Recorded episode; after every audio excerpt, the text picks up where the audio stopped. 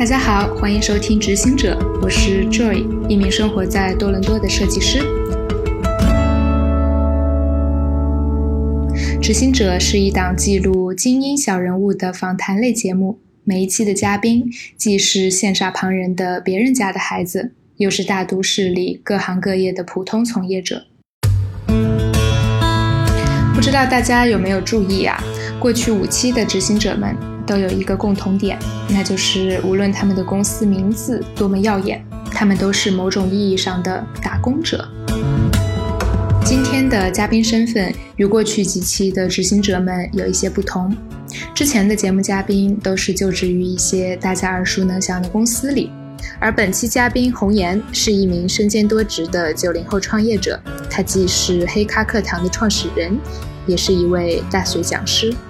那当时我的想法就是说，通过一个 weekend boot camp 的形式，就是周末的短期课程的形式，把一些最前沿的一些技术啊，设计也好，编程也好，教给我们的一些大学生们。当时因为学校里面也提供了一个 opportunity，是让我回学校做这样的讲师啊，那么我就想，哎，那在学校里面讲，不如我在外面，就是能够服务于各个学校的这个大学生嘛。所以说，啊，我相当于去创业做了这件事儿。从一六年开始创业至今，红岩和他的团队在国内外组织了近六十场黑客马拉松比赛，参与学校包括哈佛、麻省理工等国际知名学府。他的创业项目受到过加拿大总理特鲁多的致信支持，并长期与各大科技公司合作，啊，比如亚马逊、谷歌、IBM。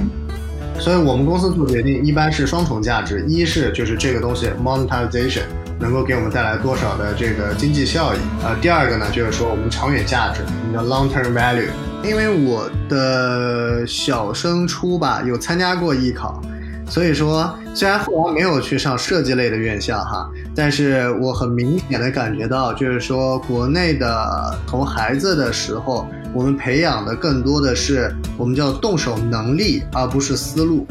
国内更多的是培训你的这工具，但是这个工具会了之后，你并不可能成为一个 good designer，你不可能成为一个优秀的设计师，你不可能成为一个优秀的程序员，你只能是一个我们叫做美工和码农。对，然后我们培养出来的是设计师和这个开发者，啊，就是这样有一个区别。从加拿大温哥华到中国广州，从一名全站设计开发到教育创业者，红颜在今天的采访中将和我们分享他这三年创业路上的感悟与成长，以及他对国内外教育培训领域的个人思考。啊，我叫红颜，毕业于 Simon Fraser University 西蒙菲沙大学，是一个加拿大的综合类大学，在综合类大学排名第一了。啊，应该还算在加拿大不错的学校。首先，我学的更多的是一个 design 和就是设计和 programming，就是编程一个结合的一个专业。啊，那么这个专业它翻译过来其实叫做交互设计。所以说呢，我在毕业之后呢，从事的更多的是一些人机交互的界面的开发。啊，那么我加入的第一家公司叫做 MedOptima。是一家做这个人工智能的皮肤病检测的公司，啊，那因为我在这家公司是从一个小团队啊起来的嘛，就是等于跟着他们一起成长，所以说我自己也受受着一些呃 startup，就是这种初创公司的熏陶啊。那么我在一六年的时候自己创办了这个呃我的这个 startup 啊。你当时的名字叫做 WebDXD，可能你现在 在网上搜还能搜到这个名字啊，WebDXD。那么我在的这个城市温哥华嘛，它有一个特点就是留学生特别多啊，所以说呃一上来就有很多很多留学生很感兴趣我们这个 Weekend Bootcamp，并且能够来啊学学习一些新的知识啊，并且我们可以给他介绍一些非常好的工作。我们从一七年开始呢，我们除了这个周末的这个 bootcamp 以外，我们因为人数越来越多了嘛，那么我们就开始做了一个，就是让这些学生不仅仅是能够学到东西，并且能够参与进去的一个比赛的平台，叫做 Hackup，也是你们现在看到的这个黑咖。呃，这个平台呢，它其实就是让呃程序员、开发者和设计师能够在上面找到可以参与进去的这个我们叫做创客马拉松赛事啊，在国外也叫黑客马拉松啊，Hackathon。那么这个平台呢，我们啊 launch 之后也是得到了各方的关注。加拿大的这个 Trudeau 啊，这个总理啊，也是给我们写信啊，强推咱们的这个平台。后来呢，我们就慢慢的开始把这两个东西结合，哎，然后就开始往国内做一些推广嘛。那我们是在这个国内呃中国的这个广州、北京和上海分别做了一些这个赛事。啊，那也是我们相当于今年啊做的，包括一场在北京的叫做 Hack BJ 啊，一场北京的一个比赛，以及接下来我们在十月份会办的上海的 XD Hacks 啊，那么这些也是把我们海外的一些优秀的这些赛事以及我们的一些培训的方式带到国内。啊，呃，这个基本上就是我我们现在在做的事了啊。啊，那所以呃，我可以理解为就是 WebDXD 和你现在的这个呃黑咖课堂是其实是你们公司两个不同的这个服务，是这样吗？啊，我们其实是同一个东西，WebDXD 和我们的黑咖合并之后，它就变成了黑咖课堂。然后我们现在的这个呃创客马拉松叫做黑咖创客，那其实它都属于我们 HiCom 旗下的两个不同的产品。那这两个产品它的初衷和服务对象都是统一的，都是大学生，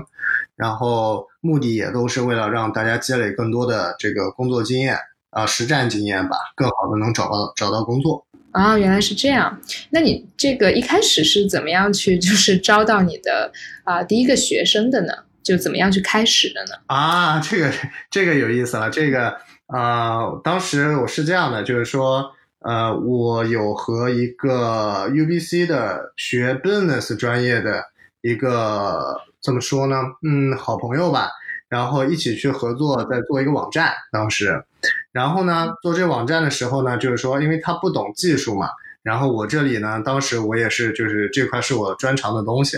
然后他就说：“哎，你你是可以帮我做网站，但是你有没有可能在最短时间内可以教会我怎么做网站嘛？”我说：“我可以，Let me try，让我试一下。”然后我当时就设计了两天的课程，就是十六个小时，一天八个小时。我说，因为就是大家都很忙嘛，我当时也很忙，然后这个同学也很忙。我说这样，我们就花两天时间，在一个周末。啊，把这个东西交给你，看看能不能学会。然后当时我就发在朋友圈，我说有没有朋友就是想学的嘛？然后结果呢，来的都是没有，就不是计算机背景的。然后有一个就是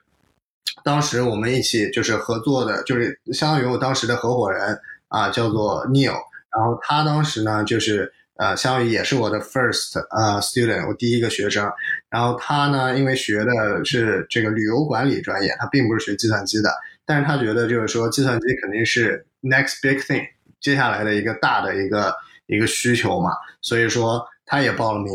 啊。然后我的这个 business 的呃学 business 的 student，呃 UBC 的，然后他也报了名。然后另外还有一个学 design 的，学设计的，还有一个是学土木工程的，他。一开始是做建筑的，他们都有共同的一个兴趣点，就是说觉得将来的这个社会离开了这个计算机，离开了编程，其实是会被淘汰的嘛。所以说他们就想提前可以学到这些知识。那么这样我就开启了我的第一堂课，当时是在那个 UBC 英属哥伦比亚大学，啊，这个场地呢还是那个学 business 那个朋友提供的。然后我们就就 run 起来了，对，好酷啊！那然后就慢慢就发现有这样一个需求，对，可能就是虽然他们是从不同的背景出来，但是就是他们会觉得对这一方面有兴趣。对，当你回国的时候，就是把这个创业项目带回国的时候，是不是也发现有同样的这样的需求呢？还是有不一样的？呃，怎么说呢？我觉得在呃温哥华这边做我们黑咖课堂的课程和国内的，呃，可能我们的运营方式是有一定区别的。呃，毕竟在温哥华这里，它的人口基数少一些，所以说我们更多的是以线下的这种小班化的课程去组织这样的教学啊。那么因为人少，所以说我们可能在这个服务方面会更多一些，并且能够更加的定制化一些。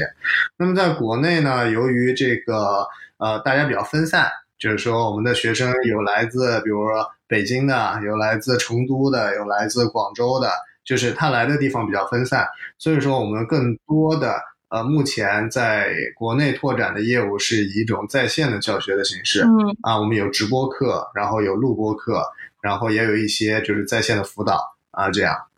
嗯，那你是出于一个什么样的考虑啊？在温哥华就是创业两年之后，会想要把这个公司再带回国内呢？我觉得，首先，虽然我们是在海外留学吧，但是毕竟我们还是觉得，就是有好的东西，我们还是希望能够带到国内，嗯然后能够让国内的大学生能够体验到这种，我们可以说叫做体验式教育啊，因为在中国的大学里面很少会有这种就是非常实战，能够跟啊这个我们叫做业界的这些公司接触的机会。就是我们在海外这样的模式已经很成熟了，就是运营了很久了。那我们怎么能够把这个东西在国内用同样的方式去 launch、去去布局，去让更多的中国的大学生可以体验到这样的一个赛事和培训的方式，并且能够让他们能够受益。这个其实是我们的想回国的一个初衷。然后另外呢，也就是因为我们的课程的特点就是我们不仅仅有英文的课程，我们还有中文的课程。它的课程很容易就被复制到国内嘛，所以说我们就在国内也开了这样的一个黑咖课堂。那你自己在国内会教课吗？或者，呃，就是你们国内的呃一些项目是会有国内团队专门去负责吗？我们教师团队海外和国内都有，呃，由于时差原因嘛，所以说很少是海外的教师就能够去在国内上课的。但是我们也有请海外的一些老师，非常知名的老师到国内去做这种客座讲师，然后我们会有短期的这种，比如说一周、两周的这样的课程，是由我们海外的这种教师回去讲。呃，其实我们对老师要求还是挺高的，因为毕竟我们是一个实战的这种集训营嘛，所以说，呃，老师不仅要知道一些就是知识，并且他能够有很多的实战经验。那通常我们会从一些就是大的企业里面去挖一些工程师过来。啊，当然，就是我们不需要这些工程师来做我们的 full time 老师，所以说更多的是 part time 在我们这儿做这样的客座讲师。由于我本身我们自己就是做技术的嘛，所以说本身就在这个工程师的圈子里面。那么呃，很多工程师其实是有这样的一个呃想法的，就是说，哎，我是不是可以带一些徒弟啊，教一些学生啊？这样，其实大家还还是非常 enjoy 的，大家还是非常就是喜欢做这样的事情的，对。你说到在国内啊，你们主要是在做线上教育嘛？那你们和国内的 competitors 竞争对手之间的区别是什么？或者说你们的优势是在哪里呢？如果说培训的话，那 competitor 其实还挺多的，在国内啊，就是对一些一些大的厂家，他们自己本身也有培训，然后在线的培训市场也比较啊火热嘛。呃，但是就是我们还是希望做出我们黑咖的特色，对吧？就是说，我们非常注重的是经验的积累和培养，啊、不仅仅是呃，就是教会你知识，并且你自己从我们这儿毕业之后就能做出项目，能够有一个独立工作的能力。那么，呃，我们也不是一个猎头公司，所以我们也不是说啊、呃单纯的给你做 matchmaking，帮你去去 match 这个找工作的。呃，招招人的公司嘛，所以说，呃，我们提升了你的技能之后，你拿出去的就是你的 portfolio，就是你的个人的简历上面的一些啊、项目。因为我们毕竟是受到这个海外的教育的这个影响嘛，所以说我们教的并不是说，哎，怎么用软件，或者说怎么样去写一些就是单纯的写代码，而更多的是一些思维上面的。比如说，我们有一门课是关于设计思维的。那么这个课我们在国内看到，就是说能够把它教的非常好的其实是很有限的。那么，因为海外的教育，它更多的就是教你怎么样去，就类似于我们有句话叫做“授之以鱼，不如授之以渔”嘛。所以说，我们会去教他怎么样去学习，怎么样能够打开他的思路，然后能够举一反三，然后最终能够达到一个，哎，我很快的学会了这个语言，或者学会了这样的一个。啊，框架我很快的就能 pick up 另外一个框架，我能去学会另一个新的东西。那设计也一样，我我教会你的设计是设计的思路，我怎么样？比如说，我们有门课是讲这个 VI branding，教你怎么样去打造品牌形象。那我们教的并不是怎么用 PS，怎么用 AI，怎么用这些工具。而是真正的从一开始怎么样去 brainstorm，怎么样去开放你的思路，然后有什么 best practice，有什么最好的操作方式，有哪些工具或者资源你可以去学习，然后到这个设计的方式，呃，design method，从一步一步从零到设计出这样一套 VI 手册有哪些方法啊？所以说，呃，我们也也有研究过国内的一些这种培训，那国内更多的是培训你的。工具就是我们俗称，就是说，呃，基础嘛，俗称的基础。但是这个工具会了之后，你并不可能成为一个 good designer，你不可能成为一个优秀的设计师，你不可能成为一个优秀的程序员，你只能是一个我们叫做美工和码农。对，然后我们培养出来的是设计师和这个开发者。啊，就是这样有一个区别。嗯，我觉得你说到一个很有意思的一个点，就是说，呃，现在很多公司他们非常注重这种设计思维方法论，嗯，但是在国内的设计界本身可能会相对缺乏一些。我觉得这是和，嗯，可能我个人的理解吧，就是这可能是和国内大多数设计师出身的背景，他们的学科背景是有关系的。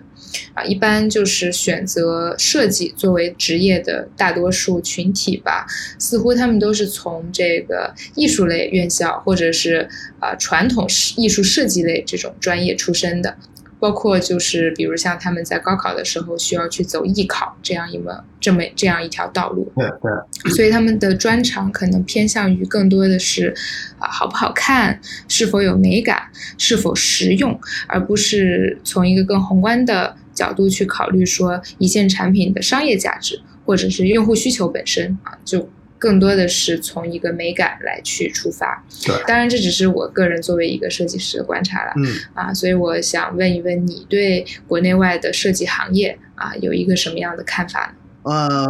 因为因为我的小升初吧有参加过艺考，所以说虽然后来没有去上设呃设计类的院校哈，但是我很明显的感觉到，就是说国内的，就是我们先说从孩子的时候，我们培养的更多的是我们叫动手能力，而不是思路，就是他可以仿造一个东西，比如说我临摹一个呃画画。或者临摹一个什么设计，我可以把它做得非常好。但是你让我创造，让我 creative，那这个就欠缺一些。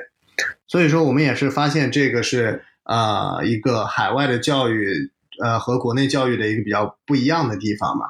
那也是我们整个这个黑咖课堂的一个核心所在，就是说我们希望打造的是呃一个又一个能够有具备创造力的呃综合素质的人才。而不是单纯的说，哦，我我只会画图，我只会做图，或者说我只会写几行代码，或者是我只会用现有的工具拼拼凑凑这样。嗯嗯，是你的经历本身也是蛮独特的，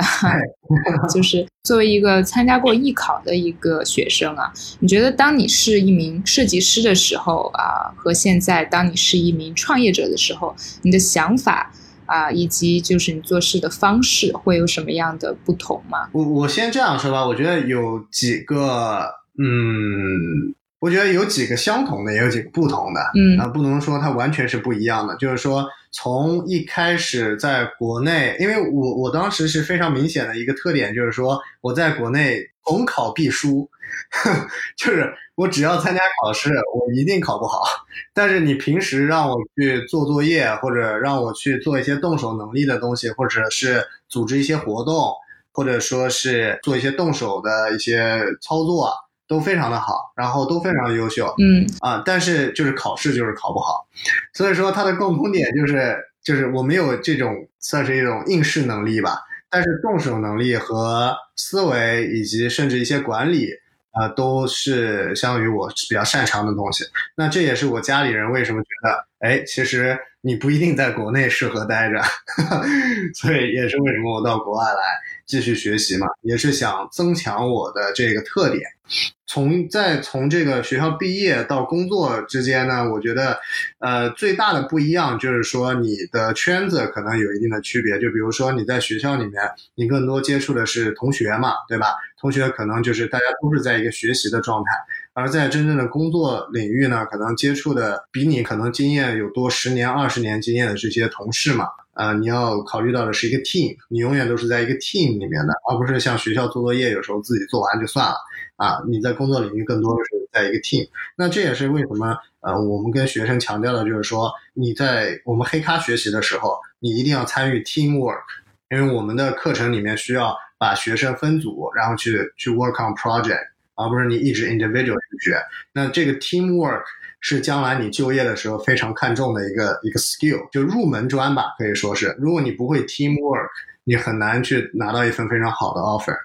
啊。这个是我工作时候学到的一些东西。那么我从公司出来自己创业之后，更加的发现 team 其实是更重要的。在公司里面，你如果是作为一个员工的话，你可能考虑到的是，OK，我的搭档是谁，然后我们能怎么合作，然后上面 manager 安排下来的东西，你怎么样能够。啊，去 ask for help，但是当你真正创业了之后，你会发现，OK，actually，你需要去 manage 整个 team，你要知道 team member 每个人有什么擅长的东西。那这个时候就发现，有时候你需要去呃观察的更多。其实你一不断的在 test out，OK，我让。呃，张三做这个，然后他发现他这做这个不行，那我看看李四是不是可以跟他配合去做这件事儿，就是有更多的与人的打交道的更多，而不是单纯的跟技术、跟软件、跟这个设计的东西打交道了。嗯，所以如果要你总结的话，你觉得就是设计与创业。啊，这两者之间会有什么相同和不同的地方吗？嗯，我觉得相同的就是，其实都是有方法的，所有东西都是有方法的，不是说呃，我就我就随便来，然后这个不行，我再我再试试别的。但是这个不同的呢，就是说，嗯，设计你可能是 individual，设计你可能我一个人，我一台电脑，然后一个软件，我就可以去做了。而创业，你一定是在一个人的环境下，一定是在你自己的 team 里面，一定在跟别人打交道，跟别的公司、跟 partner 的这些公司打交道。所以说，你不单纯说我会一个软件，我会会做设计，我就能创业了。这也是为什么，其实我们也在呃 lesson learned，我们也在反思一些我们之前有过可能做过的一些错误的决定。或者说一些可以做得更好的地方，就比如说，因为我们是一个 tech founder，对吧？我是做技术的，所以我有时候会非常偏重于技术，而更少的偏重于 service，对吧？那我们的平台做得非常好，我们的课程做得非非常好，但是我们就是没有把这个东西包装得非常好啊。这个其实也是有时候我们会去啊，没有把它 balance 好的。那这个也是在创业之后我才发现，就是说哦。你一个产品好，不代表你这个东西能够卖出去嘛，对不对？所以说，我们现在也在 balance out，再去看是不是应该我们更注重的一些 service，然后由这个技术去辅助这个 service。那你现在就是作为一名创业者啊，也是一名管理者嘛，嗯，有没有什么特别的这种心得体会，可以来这边分享一下的？呃，我我觉得有一个就是就是不断我们要重新思考的一个东西，就是这个事情是不是有人能做得更好？比如说我做讲师，我从一五年开始教课到现在四年嘛，时间也不长，但是我发现就是说，其实身边有很多人能够教的比我更好。那我们是不是能发现他们，并且能够给他们机会，让他们去 take over，去怎么说替代你的一些工作？因为我们是一个创业者，我们希望的公司是能够扩大的，能够 expand，能够越来越大。那你公司要越来越大，你就必须要有人去做本身你在做的事情，对吧？那我不可能一直是这样去由我一个人去讲课，而我我们是应该有越来越多的讲师团队。那当然，我们的讲师团队也是在不断的扩张了。但是有的时候，因为本身我就是一个比较喜喜欢去啊、培养一些新一代的这个程序员、开发者啊和这个设计师的，所以我会不由自主的去想说，哎，这个东西我来跟你说一下，哎，应该怎么怎么怎么。但其实有的时候就是你可以把这个让给别人去讲，让给别人去呃去引导。啊，这个其实是有时候我们需要不断反思的，就是说是不是有人能做的比你更好啊？这同样的不仅仅是这个我们呃讲师这个领域了，就是包括你在创业做其他的领域，比如说我是一名设计师，OK，那是不是说这个公司里面所有的设计都要你自己去做啊？那肯定不是的，嗯对吧？就是如果你你们公司想要去扩张的话，肯定是需要有更好的设计师去 replace 你自己。对，那我们在招人的时候，我们就有一个原则，叫做这个人是不是比你还强，是不是比你还厉害。那你一开始要 hire 的可能是在某一个领域做的比你好的人，那你周围有很多每个领域做的都比你好的人，那你就成为了一个管理者的角色了。嗯，能不能简单说一下你们的团队的分布？就是你怎么样去，像你刚刚说到，就是一步一步的去呃退位让贤，我就有种 退位让贤的感觉。啊、那也不是不是吧，就是退居二线。就是发现更好的人才，对对对，啊，呃，我们现在公司的话是不到十个人，是一个比较精益的团队了。国内和海外有两个，相当于一个中国的总部和海外的总部。中国的总部我们是在目前是在这个广州，然后海外的总部是在温哥华。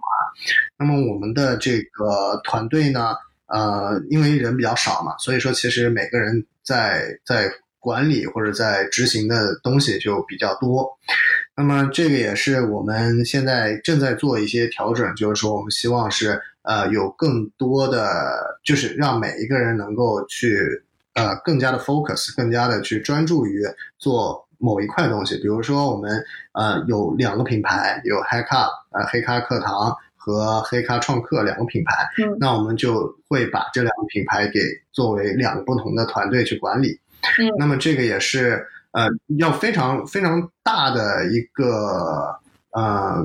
不说改变吧，就是需要一个更长远的一个思考。就是说，其实有的人他两个都适合做，但是有的时候你就需要就是让他自己去做一个选择，就是说，哎，我到底是呃专注于这一块还是那一块？嗯那么这个呃，从我们一开始这个团队的这个构架，以及到我们的一个执行的一个方案，我们都是在这样的一个操作的一个形式。什么叫精益团队？精益就是 lean，英文叫做 lean。那么现在创业圈子里面也是很火的一个叫做精益创业，那说白了就是没什么钱创业嘛，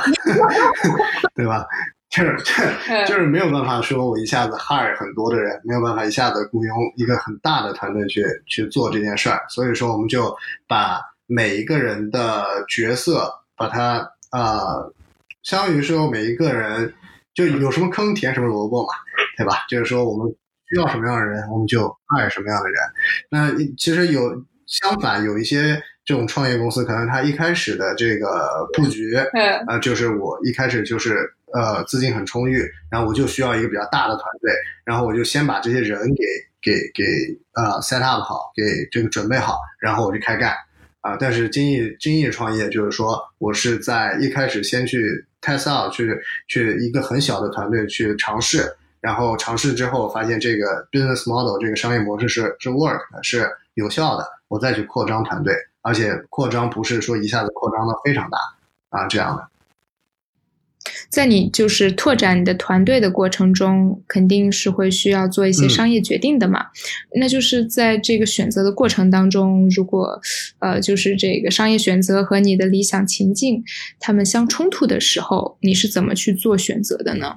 呃，是是肯定是会有的啦，因为呃，创业都是第一，创业比较艰难嘛；第二，创业如果没有钱的话，真的是不行。对，就是啊、所以说会经常会遇到一些，就比如说，哎，我们有一些呃意向合作者，他可能想做的一件事儿，跟我们最终的意愿是不一样的。那这个时候，其实我们是这样去做的，就是说，如果这个商业的决定会对我们的长期的规划有帮助，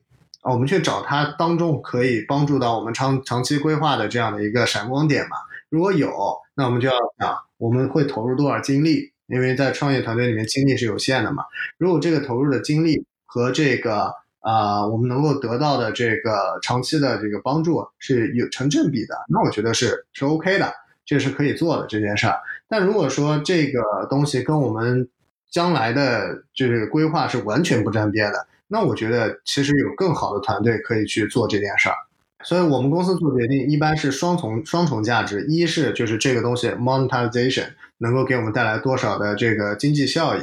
呃，第二个呢就是说我们长远价值，我们叫 long term value。这两个东西如果都具备了，那我们觉得这个是 OK 的。如果说只有经济价值没有 long term value 的话，那其实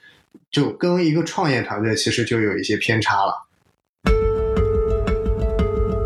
我感觉现在就是国内的这个创业热潮，应该就是已经过了一段时间了吧？你是怎么看创业这件事情的呢？作为一个啊老板，呃，能能留下来的都是英雄。嗯。嗯，都是都是干革命干到底的。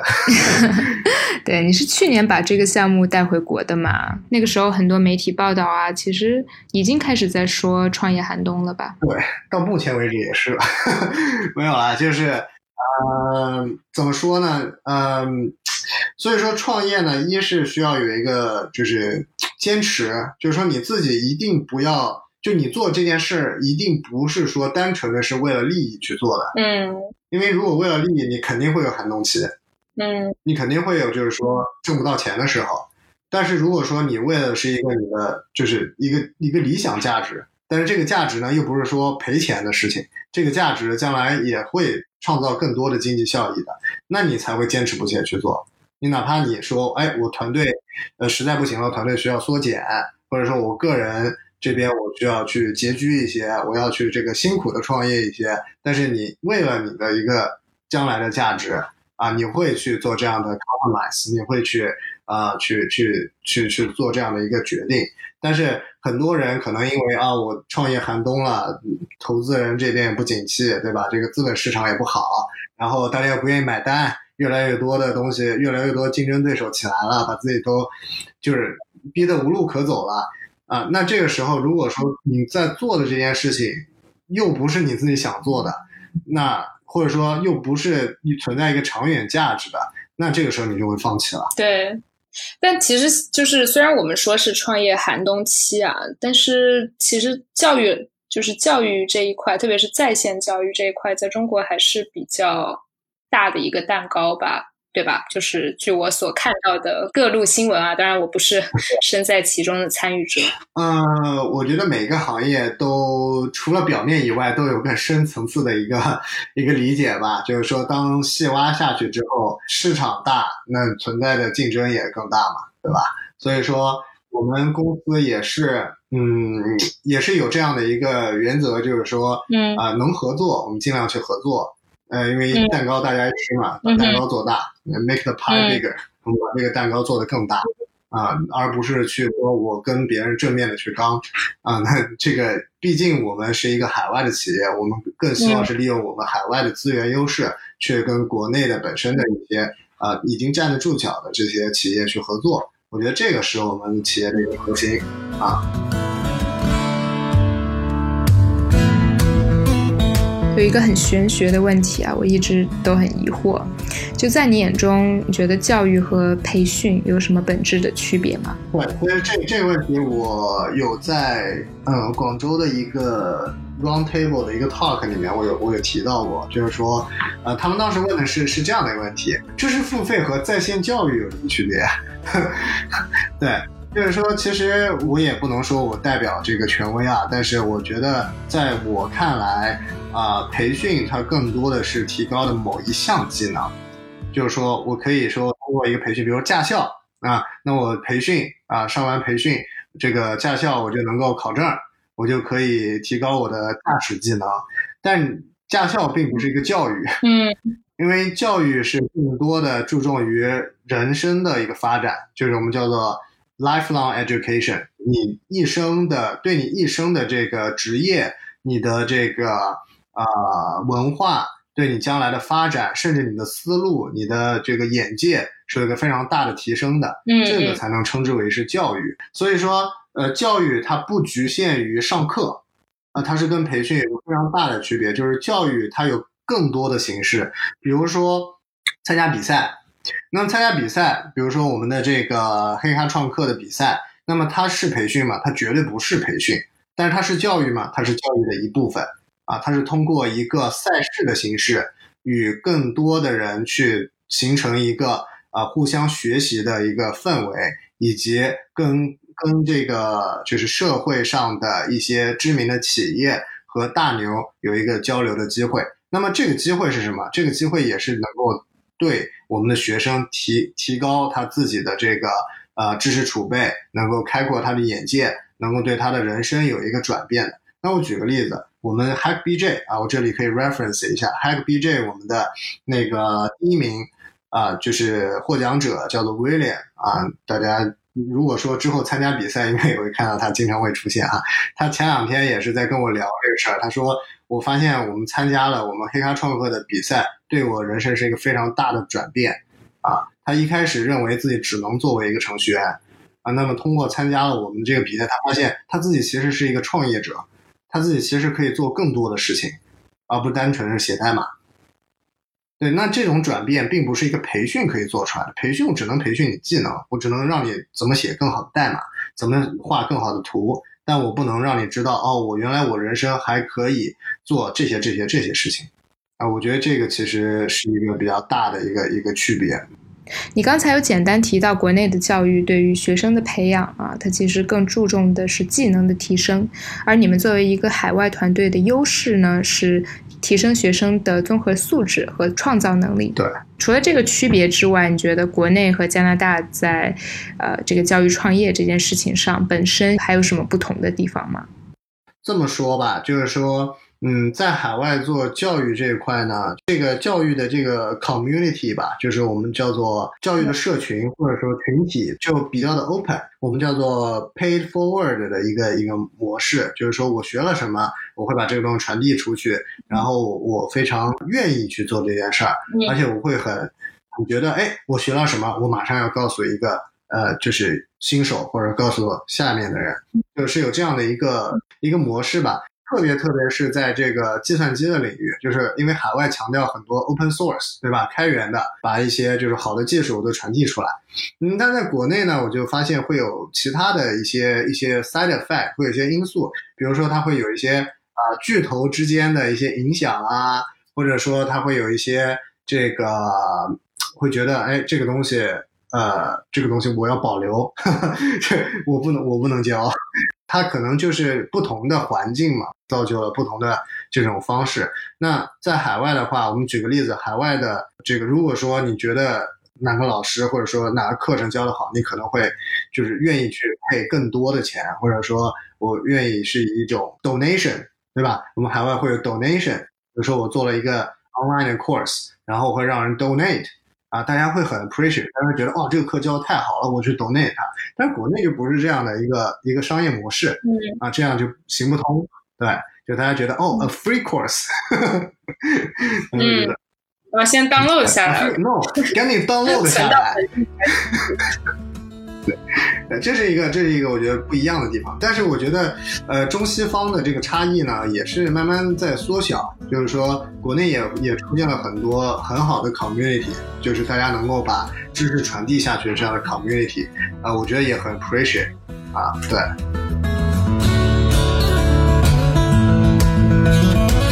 红颜是我的大学校友，我们在九年前同时入学。进入社会后，他的创业之路。比我这朝九晚五的设计师生活精彩很多，也辛苦很多。